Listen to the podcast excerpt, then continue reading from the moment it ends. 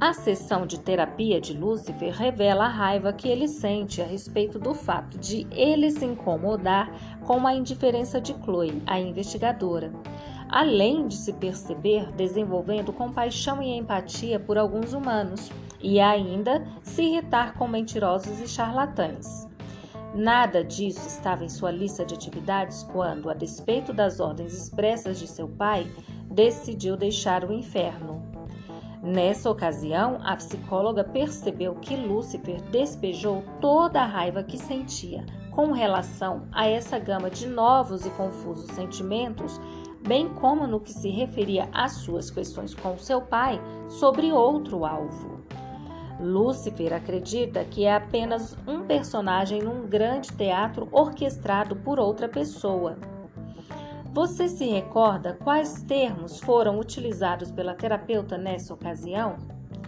Eu sou Mari, psicanalista clínica, e convido você para explorar essas duas possibilidades de comportamento muito utilizadas como mecanismo de defesa ou autopreservação. Vamos ver quais são? É só vir comigo. A raiva desmedida e desproporcional de Lúcifer foi lançada sobre o agenciador de uma esportista.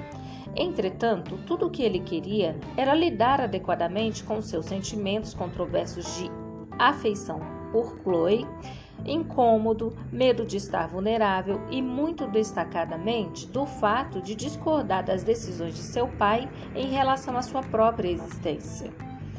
Quando nos deparamos com algo que nos faz ter a sensação de perda de controle, tendemos a descarregar toda a nossa irritação em um alvo que é distinto daquele que, em teoria, nos provocou tal sensação. Isso é o que podemos chamar de transferência ou deslocamento. A fim de evitar despejar sobre pessoas algo que não se refere a elas, convém priorizar uma autorreflexão para detectar as verdadeiras origens do sentimento que nos aflige.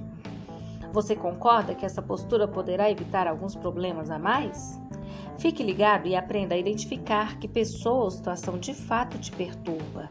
Na próxima sessão, examinaremos as queixas de Lúcifer em relação a seu pai. O que será que vem por aí? Ficou curioso? Ficou curiosa? Então vem comigo!